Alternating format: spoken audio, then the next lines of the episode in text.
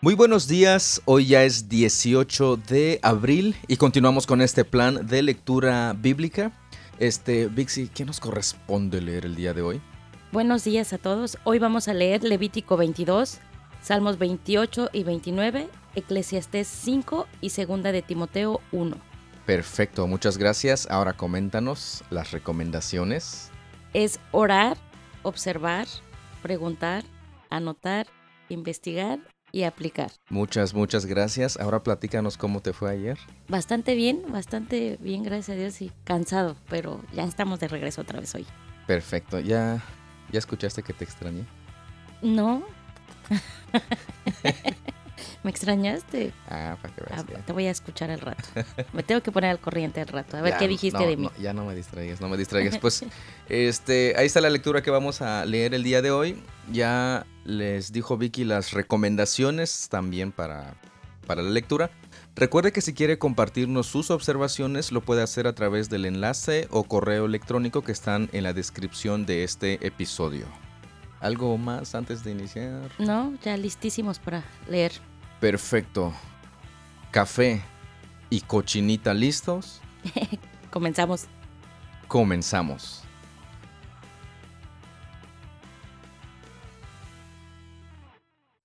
Levítico 22.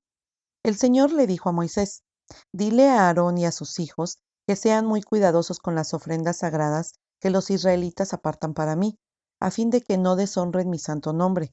Yo soy el Señor dales las siguientes instrucciones. En todas las generaciones futuras, si alguno de los descendientes de ustedes está ceremonialmente impuro cuando se acerque a las ofrendas sagradas que el pueblo de Israel le consagra al Señor, esta persona tendrá que ser excluida de mi presencia. Yo soy el Señor. Si algún descendiente de Aarón tiene una enfermedad de la piel o cualquier clase de secreción que lo haga ceremonialmente impuro, no se le permite comer de las ofrendas sagradas hasta que haya sido declarado puro. También quedará impuro al tocar un cadáver o al tener una emisión de semen, o al tocar un animal pequeño que sea impuro, o al tocar a alguien que por algún motivo esté ceremonialmente impuro. El que se haya contaminado en cualquiera de estas formas permanecerá impuro hasta el anochecer. No se le permite comer de las ofrendas sagradas hasta que se haya bañado con agua. Cuando el sol se ponga, volverá a quedar ceremonialmente puro y podrá comer de las ofrendas sagradas, porque este es su alimento. No se le permite comer un animal que haya muerto de muerte natural o haya sido despedazado por los animales salvajes, porque esto lo contaminará. Yo soy el Señor. Los sacerdotes deberán seguir mis instrucciones cuidadosamente, de lo contrario, serán castigados por su pecado y morirán por desobedecer mis instrucciones. Yo soy el Señor quien los hace santos. A nadie fuera de la familia del sacerdote se le permite comer de las ofrendas sagradas, ni siquiera los huéspedes ni los obreros contratados en el hogar del sacerdote podrán comerlas. Sin embargo, si el sacerdote compra un esclavo, ese esclavo podrá comer de las ofrendas sagradas, y si sus esclavos tienen hijos, ellos también podrán comer de esas ofrendas. Pero si la hija de un sacerdote se casa con alguien fuera de la familia de los sacerdotes, ella no podrá comer más de las ofrendas sagradas. Pero si queda viuda o se divorcia y no tiene hijos que la sostengan, y ella regresa a vivir a la casa de su padre como en su juventud, podrá volver a comer del alimento de su padre. Aparte de eso, nadie ajeno a la familia del sacerdote podrá comer de las ofrendas sagradas. Si una de esas personas come de las ofrendas sagradas sin darse cuenta, deberá pagarle al sacerdote por lo que comió, más un 20% adicional. Los sacerdotes no deben permitir que los israelitas contaminen las ofrendas sagradas que llevan al Señor, dejando que personas no autorizadas las coman. Eso las haría culpables y deberán pagar compensación. Yo soy el Señor quien los hace santos. El Señor le dijo a Moisés, Da a Aarón, a sus hijos y a todos los israelitas estas instrucciones. Son aplicables tanto para los israelitas de nacimiento como para los extranjeros que viven entre ustedes. Si presentas una ofrenda quemada al Señor, ya sea para cumplir un voto o como una ofrenda voluntaria, serás aceptado solo si la ofrenda es un animal macho sin defecto. Podrá ser un toro, un carnero o un chivo. No presentes un animal con defectos, porque el Señor no lo aceptará a tu favor. Si presentas al Señor una ofrenda de paz de la manada o del rebaño, ya sea para cumplir un voto o como una ofrenda voluntaria, deberás ofrecer un animal perfecto. No se permite que tenga ninguna clase de defecto. No debes ofrecer un animal ciego, cojo o herido, o que tenga una verruga, llagas en la piel o costras. Nunca ofrecerás tales animales al Señor sobre el altar como ofrendas especiales. Si un toro o un cordero tuviera una pata más larga o más corta que los demás, se podrá presentar como una ofrenda voluntaria, pero no como una ofrenda para cumplir un voto. Tampoco presentarás al Señor un animal que tenga los testículos dañados o que esté castrado. No harás esto en tu propia tierra, y no deberás aceptar animales así de los extranjeros, y luego ofrecerlos como sacrificio a tu Dios. Dichos animales no serán aceptados a tu favor, porque están mutilados o tienen defectos. El Señor le dijo a Moisés, Cuando nazca un ternero, un cordero o un cabrito, deberá permanecer al lado de su madre durante siete días. A partir del octavo día será aceptable como una ofrenda especial para el Señor. No matarás a una cría y a su madre en el mismo día, ya sea de la manada o del rebaño. Cuando lleves una ofrenda de agradecimiento al Señor, sacrifícala de la forma apropiada para que sea aceptado. Cómete todo el animal sacrificado en el día que lo presentes. No dejes nada del animal para la mañana siguiente. Yo soy el Señor. Debes guardar fielmente todos mis mandatos poniéndolos en práctica, porque yo soy el Señor. No deshonres mi santo nombre, porque demostraré mi santidad entre el pueblo de Israel. Yo soy el Señor quien te hace santo. Yo fui el que te rescató de la tierra de Egipto para ser tu Dios. Yo soy el Señor. Así como en el capítulo anterior vimos que los defectos físicos descalificaban a los sacerdotes del servicio en el santuario. Aquí vemos que de manera similar los animales que tenían ciertos defectos no podían ser utilizados en los sacrificios. La santidad exigía integridad tanto en los sacerdotes, bueno, la santidad hablando de los sacerdotes, y respecto a el cómo debería de presentarse una ofrenda también debía ser sin defecto. Este, esto, como hemos visto, aplicaba tanto para los sacerdotes y los animales que se entregaban en sacrificio. Hay una excepción que es en la ofrenda voluntaria dice que este, sí lo podían presentar, salvo que el animal tuviera defectos genéticos. Fíjese lo que está pidiendo aquí para los, para los sacrificios. Tanto el sacerdote, tanto como lo que se debe de este, sacrificar, debía ser sin manchas, sin defectos, completamente sano. Y si recordamos a nuestro Señor Jesús, Él fue tanto el sacerdote, sumo sacerdote perfecto, así como el mismo sacrificio sin defecto. Salmo 28.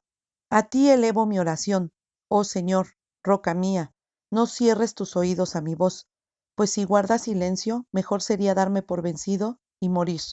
Escucha mi oración que pide misericordia, cuando clamo a ti por ayuda, cuando levanto mis manos hacia tu santo templo. No me arrastres junto con los perversos, con los que hacen lo malo, los que hablan con sus vecinos amablemente mientras traman maldades en su corazón. Dales el castigo que tanto merecen, mídelo en proporción a su maldad, págales conforme a todas sus malas acciones. Hazle probar en carne propia lo que ellos les han hecho a otros. No les importa nada lo que el Señor hizo, ni lo que sus manos crearon. Por lo tanto, Él los derrumbará, y jamás serán reconstruidos. Alaben al Señor, pues Él oyó que clamaban por misericordia el Señor es mi fortaleza y mi escudo, confío en Él con todo mi corazón. Me da su ayuda y mi corazón se llena de alegría. Prorrumpo en canciones de acción de gracias. El Señor le da fuerza a su pueblo. Es una fortaleza segura para su rey ungido. Salva a tu pueblo. Bendice a Israel, tu posesión más preciada. Guíalos como un pastor y llévalos en tus brazos por siempre.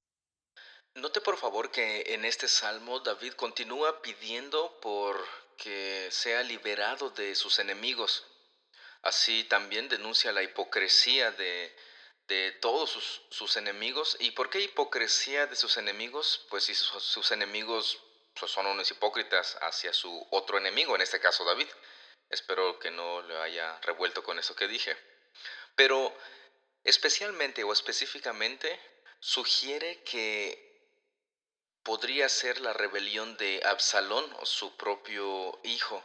Entonces por eso habla de hipocresía, siendo su propio hijo quien, es, quien lo estaba persiguiendo.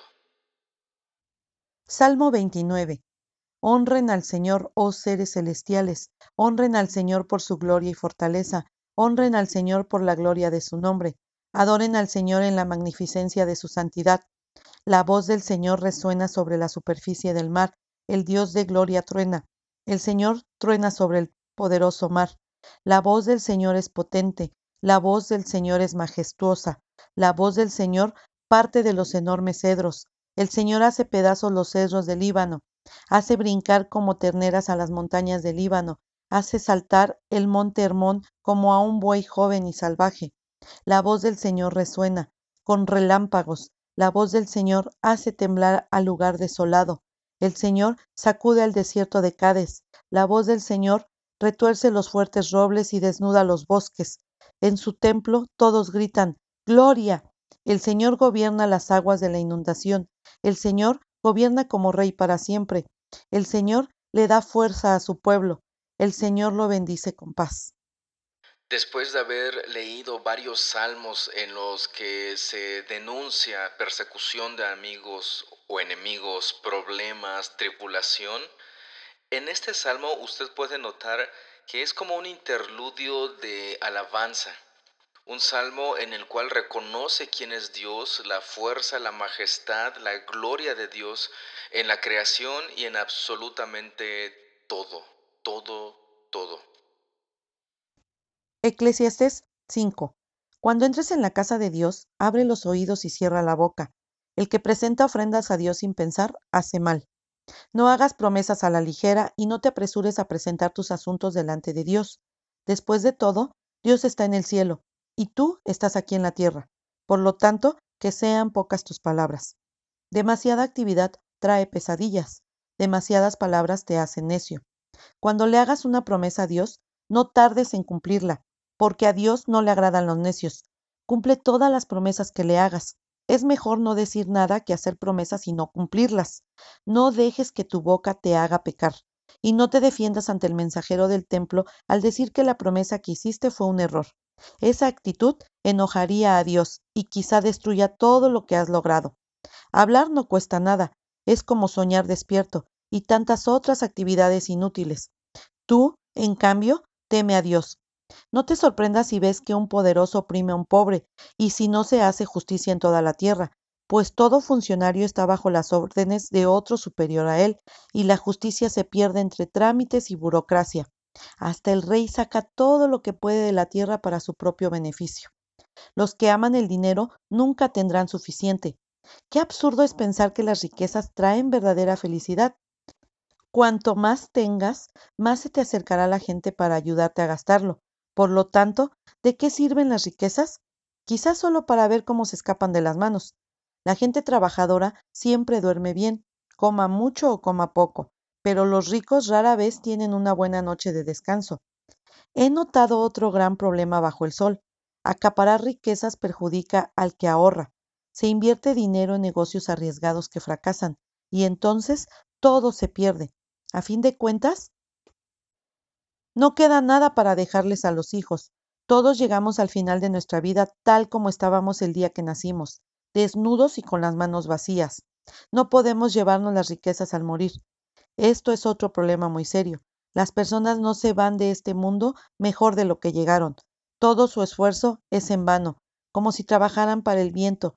Viven toda su vida bajo una carga pesada, con enojo, frustración y desánimo. Aún así, he notado al menos una cosa positiva. Es bueno que la gente coma, beba y disfrute del trabajo que hace bajo el sol durante el corto tiempo de vida que Dios le concedió, y que acepte su destino. También es algo bueno recibir riquezas de parte de Dios y la buena salud para disfrutarlas, disfrutar del trabajo y aceptar lo que depara la vida son verdaderos regalos de Dios. A esas personas Dios las mantiene tan ocupadas en disfrutar de la vida que no pasan tiempo rumiando el pasado. Como diría alguien en su momento, que no recuerdo quién, qué fuertes declaraciones. Fíjese lo que el escritor está este, mencionando en este, en este salmo, perdón, en este libro. Dice, cuando entres a la casa de Dios, abre los oídos y cierra la boca. Bueno, mejor no comento, después platicamos ampliamente. Dice, el que presenta ofrendas a Dios sin pensar hace mal, o sea, no solo dar por dar, sino que hay una buena motivación que debería de estar allá. No hagas promesas a la ligera ni te apresures a presentar tus asuntos delante de Dios. Después de todo, Dios está en el cielo y tú estás aquí en la tierra. O sea, ¿podemos nosotros decirle o exigirle a Dios algo? No, definitivamente no, Él es Dios. Aquí dice que Dios está en el cielo y nosotros aquí en la tierra. ¿Quiénes somos nosotros para exigirle o ir este ¿cómo, ¿cómo, se diría? Demandarle que haga algo, que porque tengo mucha fe debería de cumplirlo, eh, hay que tener mucho cuidado. Si realmente estamos conscientes de quién es ese Dios a quien nosotros clamamos y pedimos. No es un mesero espiritual para que nos sirva y nos dé todo lo que nosotros queremos. No, Él es Dios. Y hay muchas cosas que podemos platicar respecto a este capítulo en Eclesiastés, bastante interesantes, por cierto, bastante actuales y muy importantes que podamos reflexionar en ello y vivir en función de esta sabiduría que leemos aquí. Segunda de Timoteo 1. Yo, Pablo, elegido por la voluntad de Dios para ser apóstol de Cristo Jesús, escribo esta carta Fui enviado para contarles a otros acerca de la vida que Él ha prometido mediante la fe en Cristo Jesús. Le escribo a Timoteo, mi querido Hijo, que Dios Padre y Cristo Jesús nuestro Señor te den gracia, misericordia y paz. Timoteo, doy gracias a Dios por ti, al mismo tiempo que sirvo con la conciencia limpia, tal como lo hicieron mis antepasados. Día y noche te recuerdo constantemente en mis oraciones. Tengo muchos deseos de volver a verte porque no me olvido de tus lágrimas cuando nos separamos y me llenaré de alegría cuando estemos juntos otra vez. Me acuerdo de tu fe sincera, pues tú tienes la misma fe de la que primero estuvieron llenas tu abuela Loida y tu madre Eunice, y sé que esa fe sigue firme en ti. Por esta razón, te recuerdo que avives el fuego del don espiritual que Dios te dio cuando te impuse mis manos, pues Dios no nos ha dado un espíritu de temor y timidez, sino de poder, amor y autodisciplina. Así que nunca te avergüences de contarles a otros acerca de nuestro Señor, ni te avergüences de mí, aun cuando estoy preso por él. Con las fuerzas que Dios te da, prepárate para sufrir conmigo a causa de la buena noticia, pues Dios nos salvó y nos llamó para vivir una vida santa. No lo hizo porque lo mereciéramos, sino porque ese era su plan desde antes del comienzo del tiempo, para mostrarnos su gracia por medio de Cristo Jesús. Y ahora todo esto Él nos lo ha hecho evidente mediante la venida de Cristo Jesús, nuestro Salvador destruyó el poder de la muerte e iluminó el camino a la vida y a la inmortalidad por medio de la buena noticia. Y Dios me eligió para que sea predicador, apóstol y maestro de esta buena noticia. Por eso estoy sufriendo aquí, en prisión, pero no me avergüenzo de ello, porque yo sé en quién he puesto mi confianza y estoy seguro de que Él es capaz de guardar lo que le he confiado hasta el día de su regreso. Aférrate al modelo de la sana enseñanza que aprendiste de mí, un modelo formado por la fe y el amor que tienes en Cristo Jesús, mediante el poder del Espíritu Santo quien vive en nosotros. Guarda con sumo cuidado la preciosa verdad que se te confió. Como tú sabes, todos los de la provincia de Asia me abandonaron, incluso Fígelo y Hermógenes. Que el Señor muestre una bondad especial en Onisóforo y toda su familia, porque Él me visitó muchas veces y me dio ánimo. Jamás se avergonzó de que yo estuviera en cadenas. Cuando vino a Roma, me buscó por todas partes hasta que me encontró. Que el Señor le muestre una bondad especial el día que Cristo vuelva. Y tú bien sabes de cuánta ayuda fue en Éfeso. Nos encontramos en una segunda carta del apóstol Pablo a Timoteo. Aunque al parecer hubo otra carta, entonces esa podría ser la tercera carta, pero esa ya es plática de otro momento. En esta ocasión vemos que Pablo sigue en cadenas, Pablo está en la cárcel, pero esta vez no en una casa alquilada, como anteriormente habíamos visto en el libro de los Hechos. Era más, era más difícil que sus amigos pudieran acceder a él, que pudieran estar con él. Ahora él estaba preso, él estaba encadenado, sufriendo por el Evangelio. Aquí nos lo, menciona precisamente. Ahora, Pablo también ya era una persona, un misionero de edad avanzada. El motivo de la carta estaba a punto de morir. Él sabía que sus días estaban terminados y escribe esta carta a su amado hijo, como él le llama, Timoteo, para darle instrucciones finales.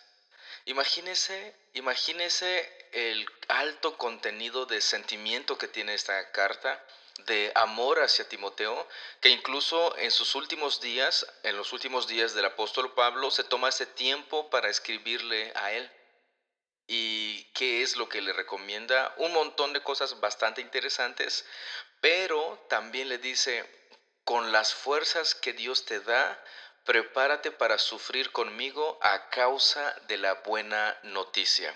Verso 9, pues Dios nos salvó y nos llamó para vivir una vida santa. Continúo leyendo, dice, no lo hizo porque lo mereciéramos sino porque ese era su plan desde antes del comienzo del tiempo, para mostrarnos su gracia por medio de Cristo Jesús. Fíjense que aún hasta el último momento, hasta los últimos días del apóstol Pablo, él está preocupado porque en este caso Timoteo esté preparado para todo lo que va a sufrir predicando y enseñando el Evangelio. Pero también le recuerda que Dios es quien nos llamó, Dios es quien nos salvó y nos pide vivir una vida santa. De esta manera concluimos la lectura del día de hoy, ahora sí con Virginia con nosotros, entre nosotros, al lado mío. Este, recuerde si usted tiene observaciones y quiere enviárnoslo por medio del enlace que está en la descripción ahí con todo con toda confianza puede usted hacerlo. O si tiene nuestro número de teléfono, ya sabe que también contestamos por ese medio. ¿Algo más, Vixi? No, solo les mando, hoy les mando saludos a todos, porque siempre digo no. Les mando saludos a todos los que nos escuchan, los que han estado con nosotros desde el primer día y los que se han añadido también.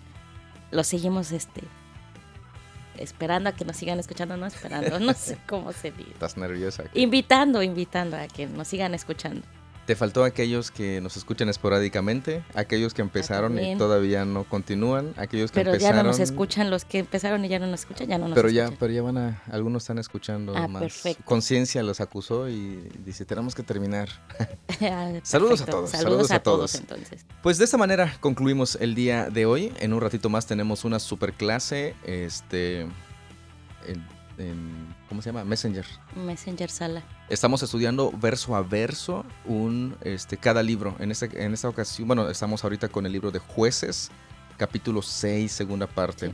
Este, es algo similar, bueno, no, ni tan similar. Estudiamos el, el, libro y vamos de manera lenta, paulatina, comentando, haciendo más, este, ¿cómo se dice? Un estudio un poquito más profundo, De, lo que, de lo que es, no como nos gustaría, de profundidad pero un estudio en el cual nos preguntamos, observamos el texto, aplicamos, etcétera. O sea, lo que nosotros recomendamos es lo que estamos haciendo este, en este estudio bíblico. ¿Por qué les dije esto? Solamente para. Solo para, promocionarte. Promocionar. Cierto. Vas a ver, Virginia. Vas a ver, Virginia. Este, bueno, pues por eso es que nos estamos despidiendo ahorita, ahorita también. Hoy es dominguito alegre. Dominguito de trabajo. De trabajo. Y pues a darle con todo. Muchas, muchas gracias por su tiempo. Muchas gracias por su atención. Nos estamos escuchando el día de mañana. Cuídese un montón. Hasta mañana. Hasta luego.